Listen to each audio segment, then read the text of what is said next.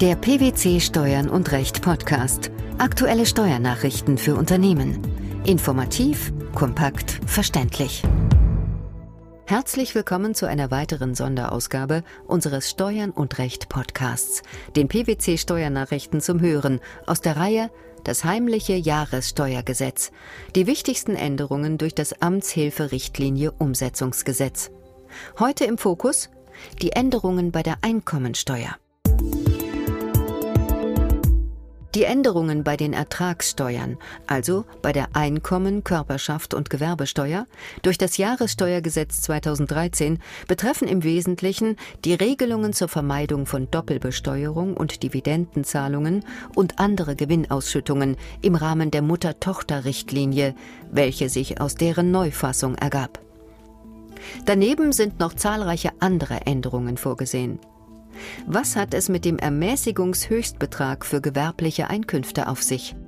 Der Ermäßigungshöchstbetrag für Zwecke der Gewerbesteueranrechnung nimmt Bezug auf die geminderte tarifliche Steuer.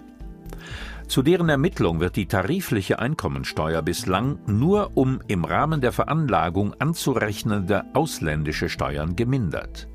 Künftig sind auch auf Kapitalerträge gezahlte ausländische Steuern mindernd zu berücksichtigen, wenn es auf Antrag des Steuerpflichtigen zu einer Einbeziehung der Kapitaleinkünfte in die Veranlagung kommt. Im Ergebnis mindert sich dadurch der Ermäßigungshöchstbetrag. Die Vorschrift gilt erstmals ab dem Veranlagungszeitraum 2013.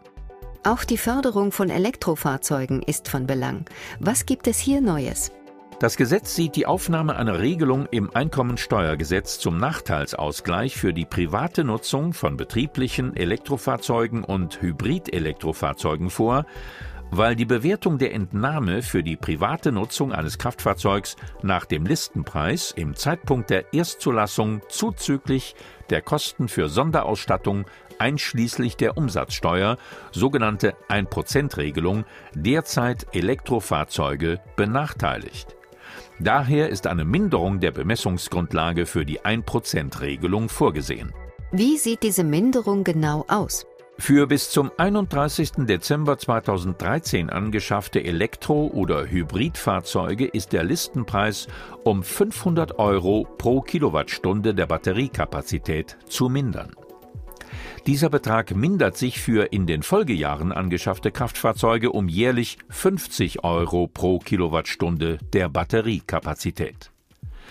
Die Minderung pro Kraftfahrzeug beträgt höchstens 10.000 Euro.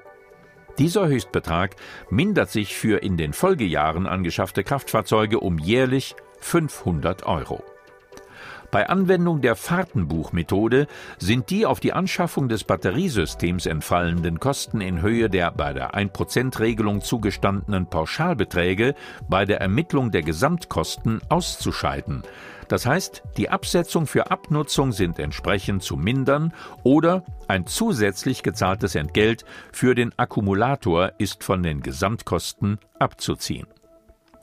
Die Regelung ist übrigens zeitlich beschränkt auf vor dem 1. Januar 2023 angeschaffte Fahrzeuge.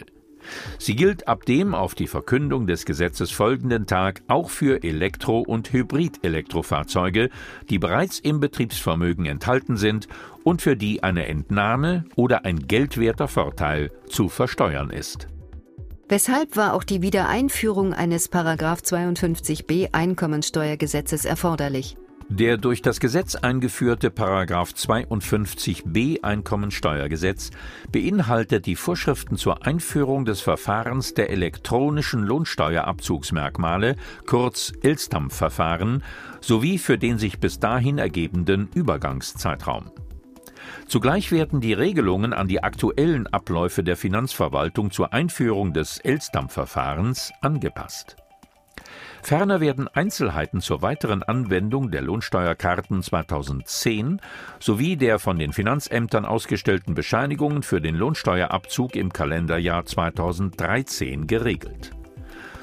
Die Wiedereinführung war erforderlich, weil diese Vorschrift durch das Beitreibungsrichtlinie Umsetzungsgesetz ab dem 1. Januar 2013 aufgehoben worden war und die im Jahressteuergesetz 2013 vorgesehene zeitgerechte Verlängerung und Anpassung der Vorschrift wegen des Scheiterns des gesamten Gesetzgebungsverfahrens letztlich nicht erfolgt ist. Die seinerzeit im Jahressteuergesetz 2013 vorgesehenen Regelungen greift das Amtshilferichtlinie Umsetzungsgesetz nun wieder auf. Auch die Einführung einer Lohnsteuernachschau ist vorgesehen. Was muss man sich darunter vorstellen? Die Lohnsteuernachschau findet während der üblichen Geschäfts- und Arbeitszeiten statt. Dazu können die mit der Nachschau Beauftragten ohne vorherige Ankündigung und außerhalb einer Lohnsteueraußenprüfung Grundstücke und Räume von Personen, die eine gewerbliche Tätigkeit ausüben, betreten. Die betroffenen Steuerpflichtigen haben auf Verlangen Lohn- und Gehaltsunterlagen, Aufzeichnungen, Bücher, Geschäftspapiere und andere Urkunden vorzulegen.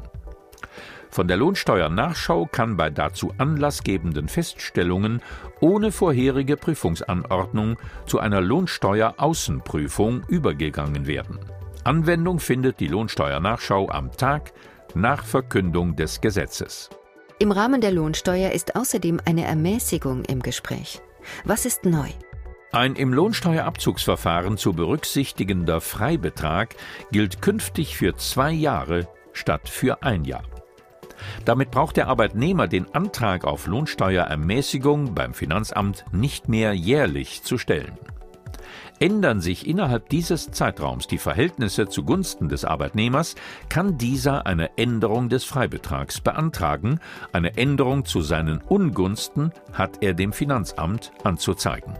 Das Gesetz sieht vor, dass der Zeitpunkt der erstmaligen Anwendung in einem im Bundessteuerblatt zu veröffentlichenden BMF-Schreiben mitgeteilt wird. Kommen wir zu hybriden Gesellschaftsformen. Hier ist eine Erweiterung der Entlastungsberechtigung vorgesehen. Was bedeutet das genau?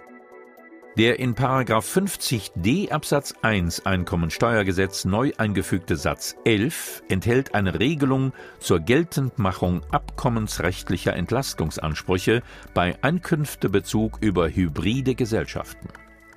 Ausweislich der Gesetzesbegründung soll die Neuregelung vermeiden, dass bestehende Erstattungsansprüche bei hybriden Gesellschaften ins Leere laufen. Daher soll der Entlastungsanspruch nur der Person zustehen, der die Einkünfte nach dem Steuerrecht des anderen Vertragsstaats zugerechnet werden. Die Neuregelung bezieht sich dem Wortlaut nach nur auf Erstattungsansprüche, aber nicht auf Freistellungsfälle. In der Begründung wird indessen hervorgehoben, dass die Neuregelung nicht das Recht einer erstattungsberechtigten Person zur Teilnahme am Freistellungsverfahren einschränkt. Die neue Vorschrift gilt erstmals für Zahlungen, die nach dem Tag nach der Verkündung des Amtshilferichtlinie Umsetzungsgesetzes geleistet werden. Im Zusammenhang mit Progressionsvorbehalt bei ausländischen Einkünften sollen künftig die sogenannten Goldfinger-Modelle bekämpft werden. Um was handelt es sich bei diesen Modellen? Bei steuerfreien ausländischen Einkünften, die dem Progressionsvorbehalt unterliegen, werden zur Vermeidung von Gestaltungsmissbrauch die Vorschriften zur Ermittlung des besonderen Steuersatzes bei Einnahmenüberschussrechnern ergänzt. Der Hintergrund ist, dass sich ausländische Einkünfte, die zum Beispiel aufgrund eines DBA in Deutschland steuerfrei gestellt sind, über den sogenannten Progressionsvorbehalt erhöhend oder mindernd auf den persönlichen Steuersatz des Steuerpflichtigen auswirken. Diesen Effekt, verbunden mit den Besonderheiten der Gewinnermittlung nach 4 Absatz 3 Einkommensteuergesetz, hatten sich vermehrt sogenannte Goldfingermodelle zunutze gemacht. Hatte sich ein Steuerpflichtiger zum Beispiel an einer gewerblichen Personengesellschaft in einem DBA-Staat beteiligt, ließen sich gezielt negative Einkünfte herbeiführen, indem die Personengesellschaft Wirtschaftsgüter des Umlaufvermögens, beispielsweise Gold und andere Edelmetalle, erwarb, deren Anschaffungskosten bei der Gewinnermittlung nach sofort zu Aufwand führen mit dem Ergebnis, dass sich über den negativen Progressionsvorbehalt der persönliche Steuersatz mindern ließ. Bei Veräußerung der Wirtschaftsgüter in einem späteren Jahr war der Veräußerungserlös zwar in voller Höhe gewinnwirksam, der dann zu berücksichtigende positive Progressionsvorbehalt blieb aber ohne Wirkung, wenn der Steuerpflichtige bereits aufgrund seiner inländischen steuerpflichtigen Einkünfte dem Spitzensteuersatz unterlag. Derartigen Gestaltungen begegnet der Gesetzgeber nun mit einer Gesetzesänderung in 32b Einkommensteuergesetz.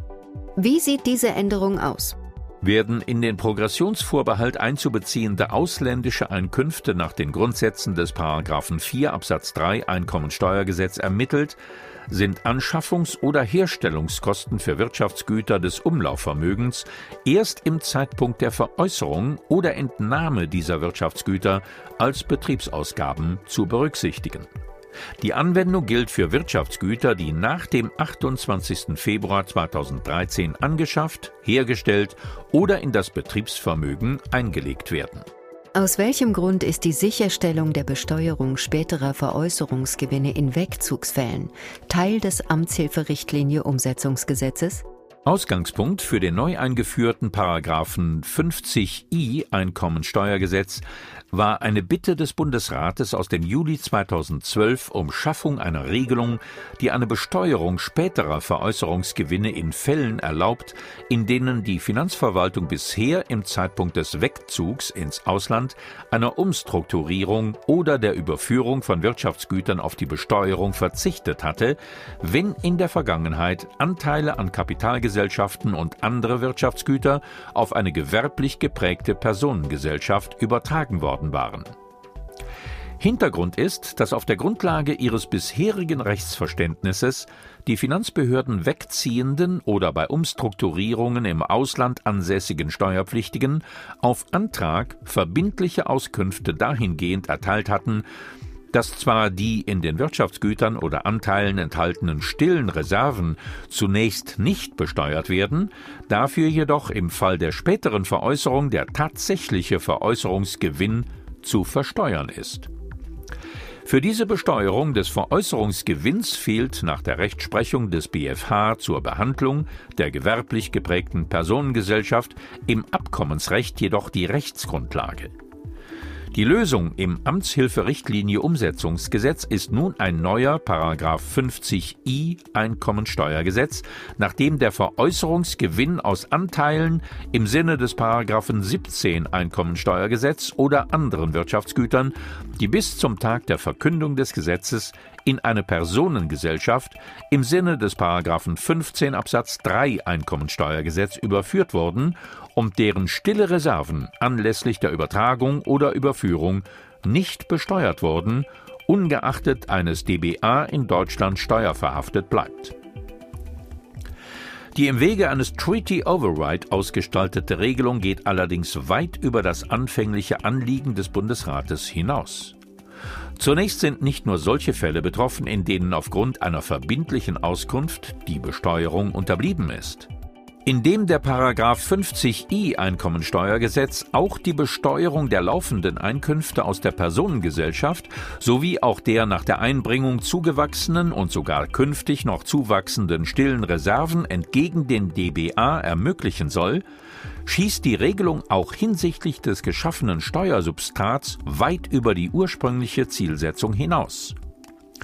Schließlich beschränkt sich Paragraph 50i auch nicht auf gewerblich geprägte Personengesellschaften, sondern erfasst allgemein Personengesellschaften und auch Fälle von Betriebsaufspaltungen. Anwendung die Neuregelung findet auf Veräußerungen oder Entnahmen von Wirtschaftsgütern oder die Veräußerung von Anteilen Anwendung, die nach dem Tag der Verkündung des Gesetzes erfolgen. Im Hinblick auf laufende Einkünfte aus der Beteiligung an der Personengesellschaft sind demgegenüber alle noch nicht bestandskräftig festgesetzten Fälle betroffen. Die Änderungen beim Einkommensteuergesetz durch das Amtshilferichtlinie Umsetzungsgesetz, das war das Thema einer Sonderausgabe unseres Steuern und Recht Podcasts, den PwC Steuernachrichten zum Hören. Wir freuen uns, dass Sie dabei waren und hoffen, dass Sie auch das nächste Mal wieder in die PwC Steuernachrichten reinhören. In der Zwischenzeit finden Sie weitere Informationen über den Fortgang des Gesetzesentwurfs sowie andere steuerliche Beiträge zum Nachlesen in unserem Blog unter blogs.pwc.de slash steuern und recht.